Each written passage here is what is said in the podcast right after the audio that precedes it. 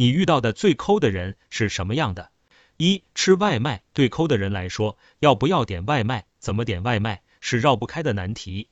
抠门女性联合会里，总有一些人试图去计算清楚不吃外卖到底能省多少钱。组员 Rich 说，不点外卖，每天带饭起码能省二十块。为了省钱，他专门花了一百多，在网上买了个加热饭盒，这样能保证中午和晚上都能吃上热的。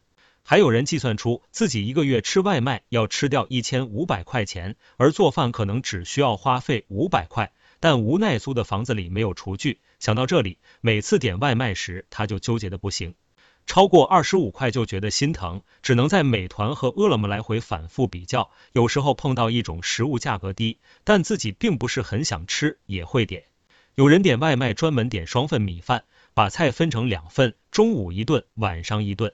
还有人因为外卖里的菜少，中午吃完了，菜汤也有大用，晚上拌在饭里就是拌饭。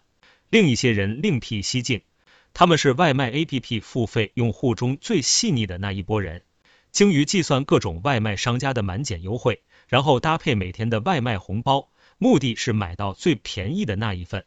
组员青眠浅浅已经吃了好几天的鸡了，在他家那边华莱士做活动，二十五减二十，四十减三十。蜜汁手扒鸡的价格是三十四元一只，为了凑单，又加了一个五块钱的肉串，算上包装盒和配送费，一共是四十一块。满减之后只需要十一块，再减去六元红包是五块。更可怕的是，她老公还是兼职外卖员，这个单子她老公从同事那里要来自己送，配送费三元就自己挣了，折合下来一只鸡只要二块钱，她和老公每天分着吃。有一天，有人在组里发起了个投票，外卖吃出瓜子壳是吃还是不吃？最后选择吃的在组里占了绝大多数。吃出瓜子壳并不完全是坏事，拍了照片给商家可以要求免单。投票底下点赞最高的评论有点吓人，瓜子壳算什么？我以前吃出个小蟑螂也播到一边继续吃了。如果真的从此不点外卖，自己在家做饭买菜也是有抠的诀窍的。哎呦，会在夏天大量买西红柿放到冰箱冻起来，这样到了冬天西红柿涨价的时候，他还能吃着便宜西红柿。香菇也是如此，买了晒成香菇干，一年四季可以吃香菇。还有组员会在周末组团，早上五点起床，一起坐公交车到新发地组团买批发的蔬菜，一次买一周的量，既新鲜又便宜。至于那些找组不到团的，只能在傍晚的时候到家周边超市买一块钱一捆的处理蔬菜了。二，喝快乐肥宅水，奶茶是现代年轻人最大的一笔花销，尤其是女生。在拥有十一万组员的抠门女性联合会里，搜索奶茶可以搜出两百六十四个主题帖。相比之下，在小组成立时间更长的抠门男性联合会里，奶茶只能搜出来六十一个结果。女生们对奶茶可以说是又爱又恨。它的价格不便宜，又和体重相关，要命的是它还很好喝。有女生很开心的在组里发帖宣布，自己戒奶茶已经有了阶段性的进展。我已经三天没喝奶茶了，还有更多帖子的则是反思，又搓了一杯奶茶。反思中破戒了，姐妹们，我戒不了糖怎么办啊？奶茶好比精确制导的导弹，能够准确命中意志最薄弱的地方，哪怕这个女生立志要走向一条抠女之路。许多组员想出替代的方法，比如组员棉宝宝想喝奶茶了，可以改喝四块钱一瓶的康师傅奶茶。小晕还会自制奶茶，所用的材料是三块钱的鲜牛奶、一包立顿红茶粉，放到一起煮，还是觉得少了奶茶店的冰爽口感和珍珠。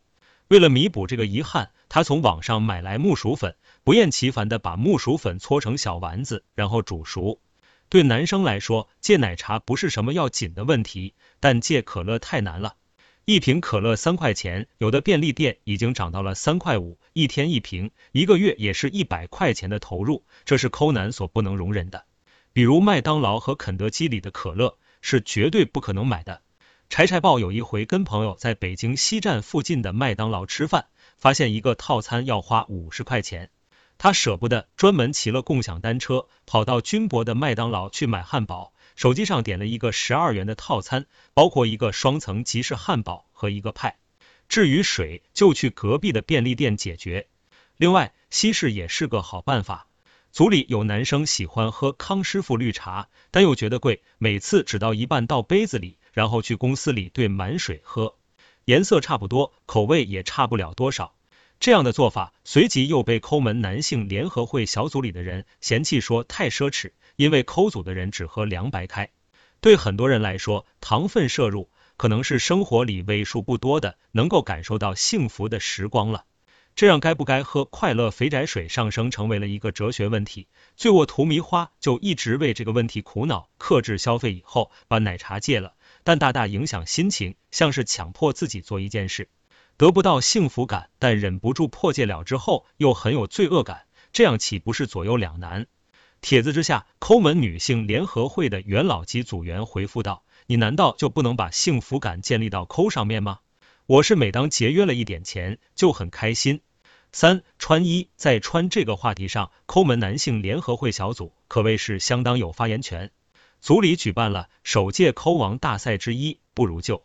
在大赛主题上写着“抠王大赛”，以抠会友，交流抠门技巧。大赛甚至给抠赋予了一层诗意的色彩。世人常言衣不如新，而抠人不以为然。每年换季见到那些旧衣服，就仿佛故友重逢。有朋自远方来，不亦乐乎？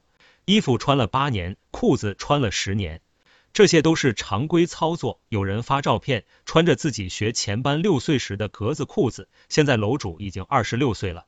他解释说，这是学前班排舞的时候买的裤裙，现在正好当短裤穿。还有人晒出了自己一家人从奶奶传到姑姑，再从姑姑传到他的一件八十年代的酒红色灯芯绒外套，算起来这衣服已经穿了四十年。整个大赛不光是组里的男性参赛，隔壁抠门女性联合会的女生们也纷纷赶来参赛。有个女生从十三岁到二十九岁，只有一件红色格子衬衫，是二零零三年前后花了二十块钱买的。到后来她去法国读书，再到加拿大工作，还穿着这件衬衫，坐飞机的时候还能当被子。不过整个一不如就最后的冠军是小道士青烟。他把一件三十九点八元的衣服穿了八年，为什么八年也能是冠军？原因是他在这件衣服里加入了自己的再创造。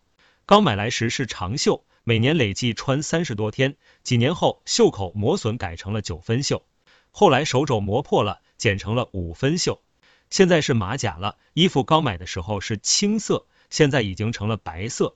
他总结到，个人认为极致抠门是。新三年就三年，缝缝补补又三年，二十年还崭新如故。可能是穿的太少，抠门并不会让衣服冻龄保鲜，但是可以像资本家一样榨干它。有围观者不解，发帖问他，穿了那么多年的衣服，应该是非常非常喜欢的吧？点赞最多的回复是能换但是没换的是喜欢，想换但是没换的是没钱。还有人为了把不买衣服贯彻到底，干脆自己开始做衣服。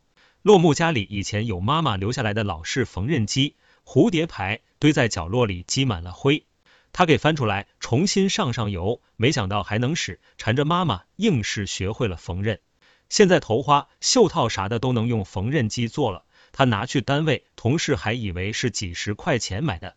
四注语生活，实际上在众多抠群所发的帖子里，房子是谈的最少的话题。总有新来的年轻组员问，在上海租房子怎么才能抠一点？答复通常是上海和租房这两个词就跟抠绝缘了。当然，上海也能换为北京、广州这样的一线城市。在组内流传的一个段子是：We are champions，我们是昌平人，因为北京昌平租房子要相对便宜。也有一些人给出更加硬核的意见，买户外专用帐篷和睡袋就睡在外面。这并不是无稽之谈，其中一个组员就在武昌水果湖双湖桥边看到一个人住在帐篷里长达几个月之久。既然租房或是买房的钱无法省去，那么只能从家庭用度上进行节省，这样不免产生了一批热爱薅羊毛的人。叽里咕噜咕小蛙开心的在组里分享了他的薅纸心得。他说自己每次去饭馆吃饭都会薅走一些餐巾纸，并列举出包括肯德基、麦当劳、汉堡王、电影院和大商场的厕所都是适合薅纸的好去处。但这个帖子很快遭到了组员们的群体声讨，公共场所非常没有素质，抠意有道。从二零一五年成立以来，这些以抠为主题的小组已经形成了一些价值标准，比如不能侵犯公共利益，不能侵占他人财物，也不能有损社会公德。更被大家认可的是这样一种方式，比如女生要用化妆品，可以买小样，然后挤到分装瓶里使用。另一个组员，他想买一面全身镜，需要六十块钱。他想出来一个办法，买六块小镜子拼到一起，效果差不多，但只要六块钱。还有人觉得租的房子的硬板床太硬，又不想特地买贵的床垫，于是去买了个户外充气床垫，只要二十块钱。至于充气，就用吹风机的冷风档，这样充气泵的钱也省下来了。当一个人在抠的情形下生活久了，思维也会渐渐变得紧绷起来。这样的故事写出来令人心酸。有一次在快递柜的快递超时了，未去取件，自动收了一元钱的超时费，心疼到现在还记得。想吃超市的臭豆腐，只买了散装的两块，让人家过秤时都不敢直视收银员的脸。结婚至今舍不得买金饰首饰什么的，怕丢了心疼。对外说觉得金子很俗。乐趣抠组里有许多精神偶像，其中亚裔演员刘玉玲绝对是其中最璀璨的一个。这源于刘玉玲以前接受过的一次采访。她说：“我从我父亲那里学到一件事，万事犹如生意，所以我工作后很努力的存钱。我称他们为 FUCK YOU 基金。如果你有了这笔钱，当有什么意外发生，或者有人强迫你。”辞退你的时候，你可以像这样说：F U C K Y O U。刘玉玲在访谈中讲述自己挣钱是为了获得 F U C K Y O U 基金。对于这些抠门的人来说，降低欲望，不去买买买，是因为他们不喜欢生活吗？混迹于抠门男性联合会已经两年的一蓑烟雨说：“我觉得恰恰相反，可能我们是最爱生活的一群人。”他觉得抠可能是因为他对生活太热爱了。导致不愿意承受失去的后果，不愿过着月光族那种朝不保夕的生活。抠的结果是让他毕业五年里在北京攒了五十万块钱。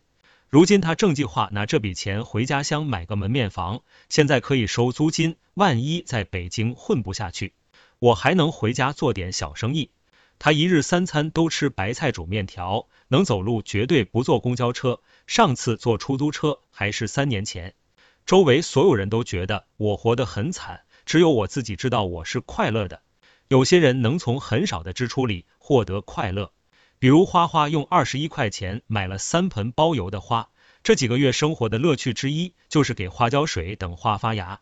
如今月季已经快开花了，让他在下班回家时更多了一份期待。抠也让一些女生变得更自立。大学时为了省钱，手机屏幕碎了还自己换。电脑坏了，我都是自己修的，不去楼下的维修店，舍不得买矿泉水，买桶装水，自己扛上三楼。女生夏夜微凉计算出来，自己要在北京活下去，每个月至少要花两千两百元，房租一五零零，其他费用控制在七零零。她的工资是四千七百块钱，就这样，她三年攒下来九万块钱。